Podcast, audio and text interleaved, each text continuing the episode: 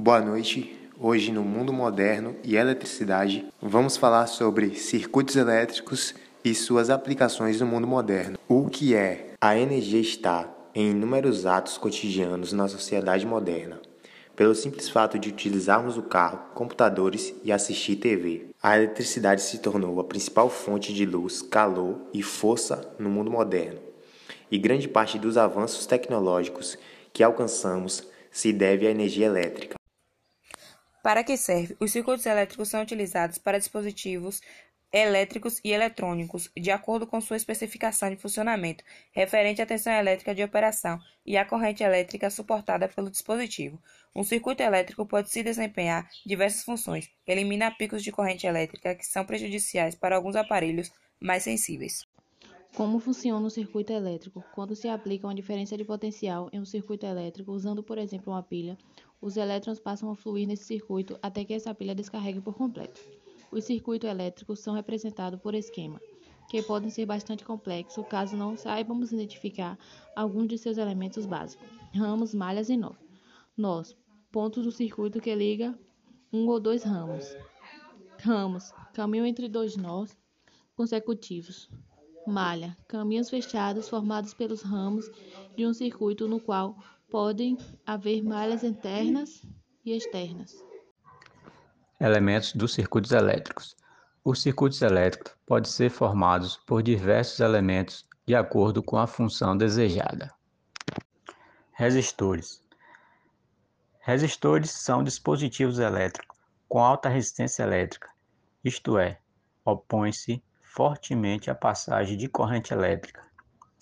Quando esses elementos são percorridos por uma corrente elétrica, produzem uma queda no potencial elétrico do circuito, consumindo essa energia por meio de efeito Joule. Geradores. Geradores são elementos responsáveis por fornecer energia para os circuitos elétricos.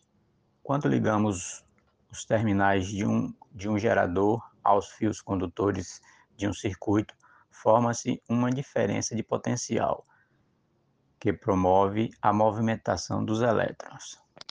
Chaves e interruptores, utilizados na maioria das situações que envolvem ligamento e desligamento de energia elétrica, em abertura de redes, tomadas e entradas de aparelhos eletrônicos. Fusíveis são equipamentos de segurança que atuam para proteger sistemas elétricos caso haja curto-circuito.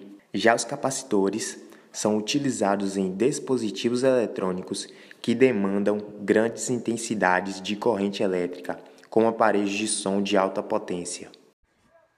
Receptores são dispositivos que transformam a energia elétrica presente em um circuito em outras formas de energia, como a energia cinética. O que difere um receptor de um resistor é que transforma a energia elétrica exclusivamente em calor. Televisores, computadores, lâmpadas e caixas de som são exemplos de receptores. A maioria dos receptores consomem parte da sua energia em decorrência do efeito Joule, e é por isso que são chamados de receptores reais. Circuitos em série e em paralelo. Os circuitos elétricos podem ter seus dispositivos associados em diferentes configurações. Quando os elementos no circuito são ligados no mesmo ramo, dizemos que eles são ligados em série. Se os elementos no circuito estiverem ligados em ramos diferentes, mas sob a mesma diferença de potencial, dizemos que são ligados em paralelo. Ligação em série. Quando os dispositivos no circuito encontram-se ligados no mesmo ramo, serão percorridos pela mesma corrente elétrica.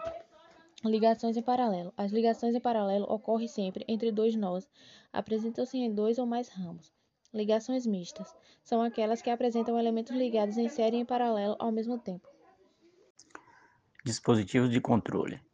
Os dispositivos de controle são utilizados para medir e controlar as variáveis mais importantes de um circuito elétrico, como potencial elétrico e corrente elétrica. Amperímetros. Os amperímetros são dispositivos que medem corrente elétrica. São formados por galvanômetros, dispositivos sensíveis capazes de medir baixas intensidades de corrente elétrica, os quais se ligam em série com o circuito no ramo em que se deseja determinar o módulo da corrente elétrica. Voltímetros. Os voltímetros são usados para determinar a diferença de potencial elétrico entre dois pontos de um circuito, assim como os amperímetros. Também são formados a partir de galvanômetros. No entanto, apresentam resistência elétrica altíssima e devem ser conectados sempre em paralelo ao ramo do circuito em que se deseja determinar a tensão elétrica.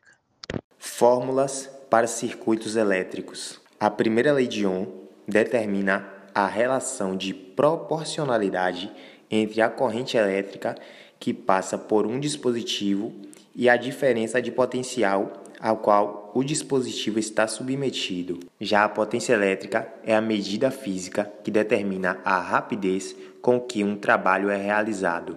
A associação de resistores em série é igual à soma das resistências de cada resistor e a corrente elétrica é igual em todos os componentes. Resistência equivalente em série. A resistência equivalente de uma associação de resistores é dada pela soma de resistores individuais.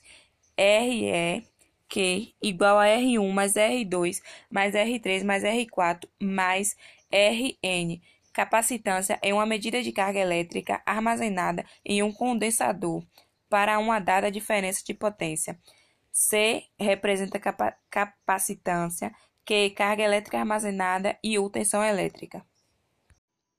Capacitância equivalente em série. O inversor da capacitância equivalente de uma associação de capacitores em série é dada pela soma dos inversos das capacitâncias do indivíduo.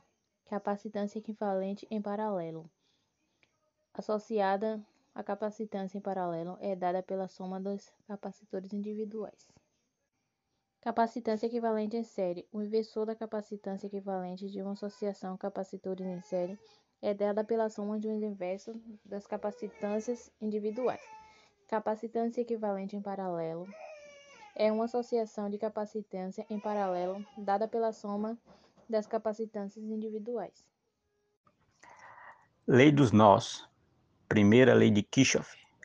A soma das correntes elétricas que chegam em um nó do circuito é igual à soma de corrente elétrica que deixa esse nó.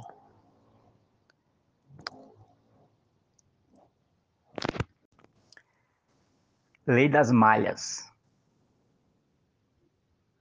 Segunda lei de Kirchhoff. A soma dos potenciais elétricos em uma malha do circuito é sempre igual a zero. Importância da eletricidade para o carro. Praticamente todas as peças do carro precisam de energia elétrica em algum momento para funcionar ou depende de outro componente que é acionado eletricamente. Sendo assim, é impossível que o carro funcione sem energia.